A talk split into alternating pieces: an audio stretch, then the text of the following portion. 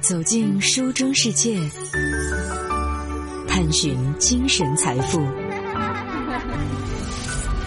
九五爱阅读，在昨天的节目当中，舒心和大家分享了得到 APP 的创始人罗振宇他的第七次时间的朋友的跨年演讲当中的第一部分的内容。我们差不多也已经有两三年的时间哈，在新年伊始的时候呢，和大家来分享时间的朋友的跨年演讲当中的内容了。在说进个人看来，确实我们需要在罗振宇讲述的那些故事当中，重新来认识我们的生活，也重新用另外的一套解释系统来看一看我们思维里固有的那些墙吧。那在今天的节目当中，舒心就和大家继续来分享这次时间的朋友的跨年演讲的第二部分。罗振宇说：“自从宣布了说二零二二的跨年演讲在四川的成都举行啊，每一个听到的人都是一脸的羡慕。哎，大家这么羡慕是有道理的，确实有这样的一组关于成都的事实。今天的成都。” GDP 正在攀登两万亿大关，在所有的新一线城市里，大牌开第一家旗舰店首选是在成都。毕业生最想去的城市，成都也位列第一。而第一财经的城市商业魅力的排行榜，成都已经连续六年都是第一了。再一看，在过去的二十年，成都的人口从一千万飙升到了两千万。一大批的创业公司、团队、高精尖的产业都纷纷的在这里崛起。大家有没有觉得这样的两组词之间有一点矛盾呢？一个舒舒服服的地方，怎么同时也是一个奋斗的城市呢？一般安逸的城市在搞钱的这件事情上不太能打吗？不就连成都人自己都说胸无大志、好吃懒做吗？罗振宇讲到了。他的一个朋友孙思远也是西瓜视频上的大 V，一个走遍全世界，最终跑到成都来成家立业的成都的女婿。他说：“孙思远讲，哎，你别真信啊，这八个字的后面其实还有另外的八个字，叫人间烟火，幸福生活。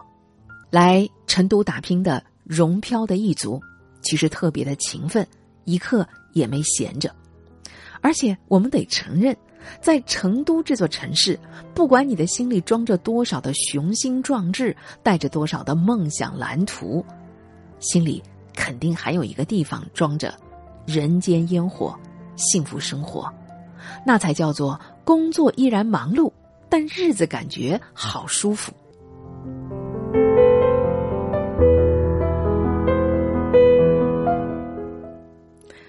罗振宇接着说道。他说：“今年啊，我的朋友经济学家何帆，给这样的现象一个生动的概括，叫做‘腾挪’。腾挪什么意思？这本来啊是一个围棋上的术语，说的就是当你已经被对手团团围住的时候该怎么办？不要正面的硬刚，得另找一处落下一子，从而打开一个新的局面。简单的说，就是不要硬碰硬。”而要巧转身，换思路，开新局。说起来，成都不就是这样吗？在传统的对于成功、利润、效率的追求之外，他们找到了一个新的局面。这个局面就是人对于幸福生活的追求。从这个角度来看，曾经的安逸闲适不再是奋斗路上的绊脚石，而是一个坚实的支撑了精神世界的阶梯。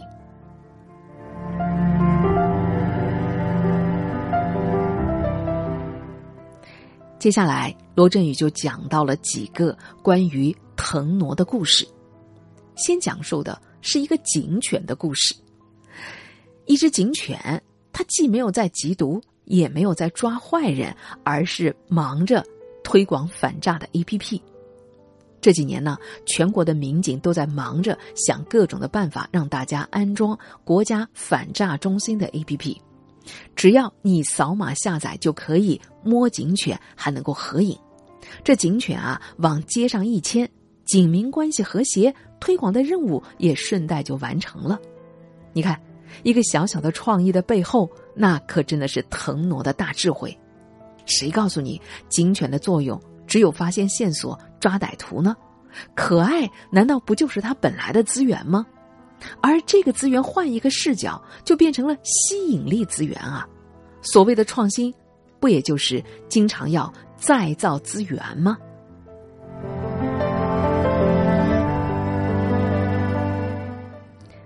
再来看一个红绿灯，怎么能够让人怦然心动呢？罗振宇说：“我们公司呢，在北京的朝阳区，门口啊有一条小街。有一天，我突然发现，哎。”这个红绿灯怎么变了样啊？什么样的一个变化呢？就是你在等红灯的时候，你面对的不再是一个停止的符号，而是一颗红彤彤的爱心啊！这颗爱心让你沉思良久，或者是浮想联翩，好像一定有某一个神秘的力量在给你发送爱的信号。而爱心的下面还有一个词，叫做等待。你看，这是一个多么浪漫的暗示啊！这爱情啊来得很快，但是需要等待。你看，说到这儿，你有没有发现一个一直被忽视的真相呢？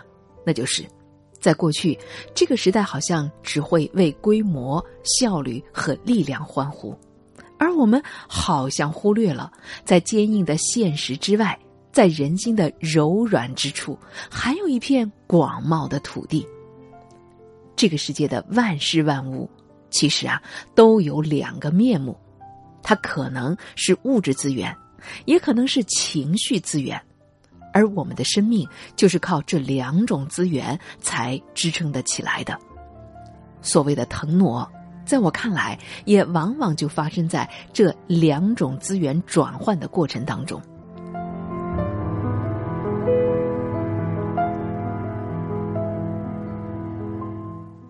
今年，一个客服专家给我讲了一个行业的秘密，说：当你不得不投诉的时候，该怎么给客服打电话才能够达到自己的目的呢？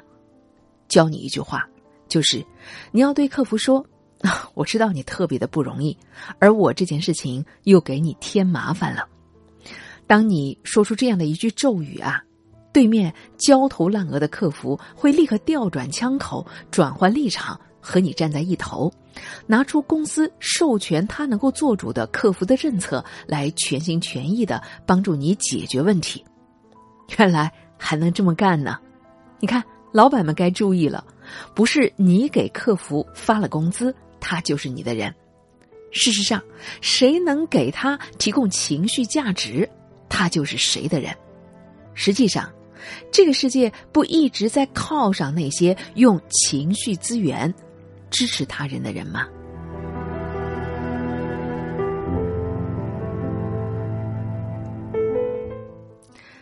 再说一个我自己碰到的故事。我呢这两年都是到我们公司附近的一家小理发店去理发的。这个理发师四十多岁的样子，坐在理发椅上那样的一段时间，大家总会闲聊上几句。有一次我就问他了：“哎，这理发店经常倒闭。”是因为特别难干吗？我自己当然以前吃过亏嘛。装潢特别漂亮的大店，给忽悠着办了储值卡。哎，过一段时间再去，他居然悄悄的倒闭了，都不带通知你一声的。你说气人不气人？当时这个理发师的回答很意外，他说：“就一个原因，开店的人啊太年轻了。你看，一个年轻人开的理发店，想做大靠什么呀？”你得有更好的位置，更好的装修，通过办卡锁住尽可能多的客户。这么一来，投资高了，风险也就大了。但是呢，年长一点的理发师，他需要的不是这些，人家拼的是熟客。我这个理发师就说：“像我这个岁数吧，认识的人多，打交道的时间长，大家信得着我。我给大家理发的时候呢，跟他们聊天。”这本身就是服务嘛，而这些都得要靠时间积累。有了这些，我就不用非得要去租最好的位置做豪华的装修，那我这个生意就非常的稳当了。哎，仔细想一想啊，你更愿意到哪儿去理发？是你熟悉的、信任的人那儿，还是不熟悉、没话说、动不动就让你办卡的人那儿呢？你看，熟客的信任才是宝贵的资源。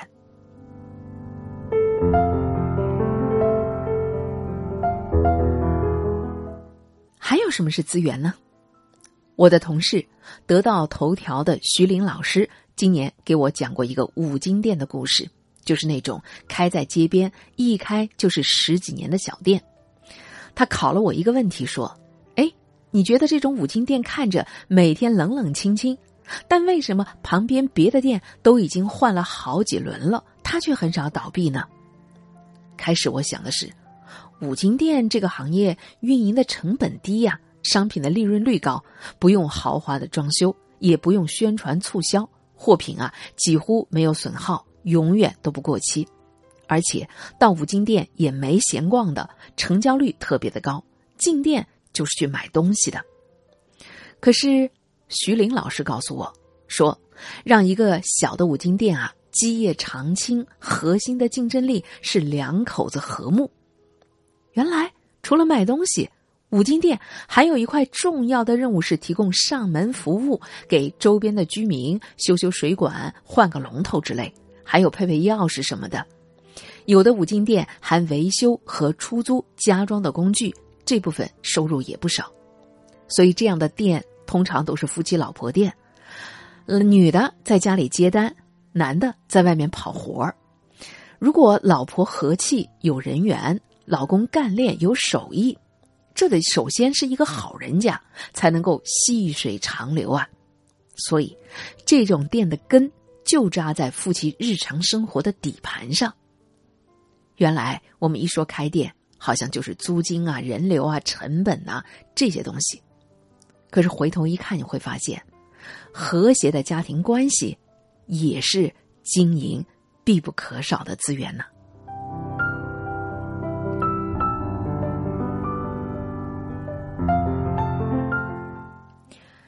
前面讲到的几个都是小故事，腾挪的也都是小资源。我知道，二零二一年，很多人的心里跟我一样，对一个重要的资源是充满了焦虑。咱不用藏着掖着，那就是老龄化的问题嘛。前一阵子就因为去见了一趟我很敬重的前辈俞敏洪老师，我这个焦虑啊也给破了。我见俞敏洪的时候，他刚过完六十的生日。我问他：“你平常锻不锻炼呢？”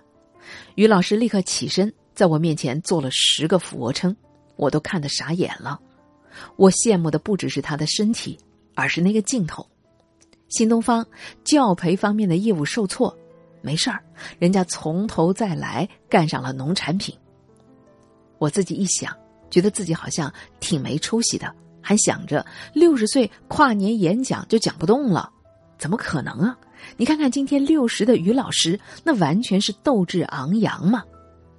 六十岁的俞敏洪，成也成过，输也输过，现在人家还想着再出发，身上有一种连年轻人也难有的轻松和豁达。所以，我总觉得，对我们这一代人来说，六十岁，恐怕。也是一个可以更少顾虑的出发，有着更多自由的年纪。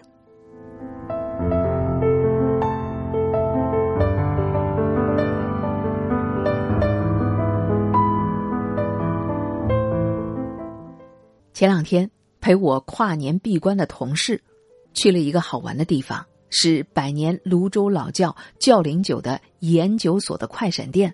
回来以后呢，兴奋的不得了。这种有着蒸汽朋克风的空间，肯定吸引了零零后的年轻人嘛。他们回来跟我说，那儿啊，闻酒香还能够互动体验，第一次看到了各种各样的酱泥微生物，当然还喝了拿白酒作为基酒的鸡尾酒，这倒真让我感慨啊。我知道，面对我这样的中年人，人家底气肯定是特别的足，可没想到他们还能拿下年轻人。一般的酒品牌，怕的是别人说自己不够老，但是百年泸州老窖的窖龄酒因为老，反而还特别的敢创新。你看，这根扎得越深，枝叶就伸展的越远，年岁越久，创新的胆量也越大。所以，如果拿腾挪的视角来重新看一下所谓的老龄化的问题，也许我们没必要那么悲观。在中国，女性的就业率高，这是全世界都有目共睹的。可是，你有没有意识到，支撑中国女性就业的，除了国家的政策和教育的普及，还有一股不可忽视的力量。有个名词管这叫做“外婆经济”，当然这是一个泛指，其实外公外婆、爷爷奶奶这些家庭的长辈都包括在里面。你想，中国有多少的老人家？退休了，不过就是换了一个阵地，继续在支持着中国经济的运转呢。要不是他们，很多的年轻人要么不敢生孩子，要么生了孩子就得有一个人辞职带娃。就算不去给儿女做贡献，一个人退了休，也照样能成为社会的新资源。别说什么高大上的，就一个小目标，你只要认真生活，那就是新资源呢。你想。老人家退了休，不再花更多的时间在上下班通勤上，光是这儿就足够老人家慢悠悠的去逛一逛菜市场，找到最新鲜的蔬菜水果，心平气和的讨价还价，认真的对待每一笔的支出，挑选物美价廉的商品，而花钱这个行为本身，就是在对自己想要的生活投票啊！可别小看这些事情。你只要一直做，就是在为这个社会训练精细化的体验服务。你看，这是一个人生阶段的腾挪，也是全社会人力资源的腾挪。原来我们觉得一个人老了、退休了，就只有消耗社会的资源。如果今天你换上腾挪的视角，一个老人家他只要继续的折腾，走出家门，不管是到菜市场里讨价还价。还是锻炼身体、唱歌跳舞、拍鸟拍花，那可都是在给社会做贡献呢。待在家开个抖音直播做饭，是在给社会做贡献；哪怕认认真真点一个外卖，也在做贡献。退休了出去旅游，更是在做贡献啊。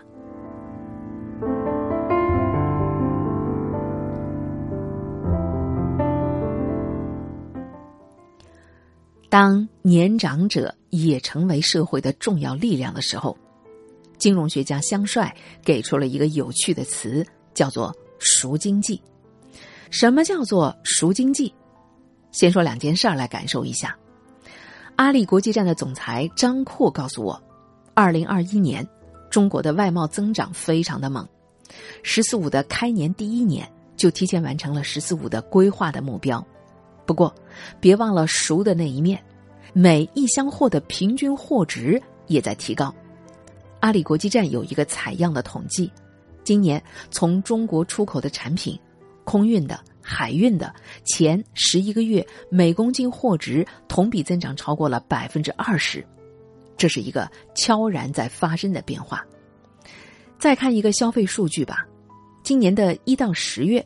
全国网上的零售额超过了十万亿元，很多人只看到这个大的数字，可是别忘了熟的那一面，在这个十万亿里，可是涌现出了很多新的大品类。要知道，在整个经济的内部，如今都正在变得更加的丰富和成熟。这就像一个人的成长，每个阶段有每个阶段的长势。这十几岁的时候长身体，二十多岁的时候长心智，成年长大了个头不再猛窜了，但这也并不意味着就停止生长，而是在以各种方式变得丰富起来。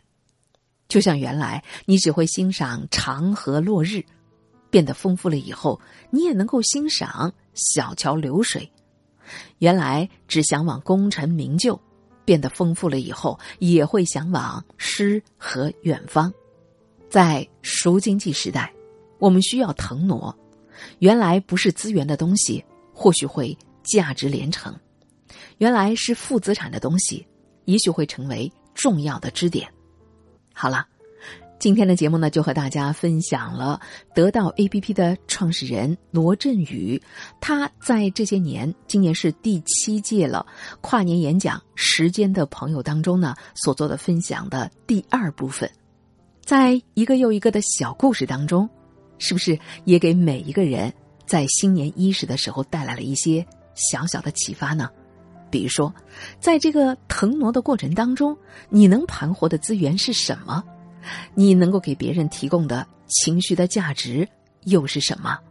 在明晚的节目当中，舒心再和大家来分享时间的朋友的跨年演讲的第三部分。感谢您的收听，明晚的同一时间我们再见。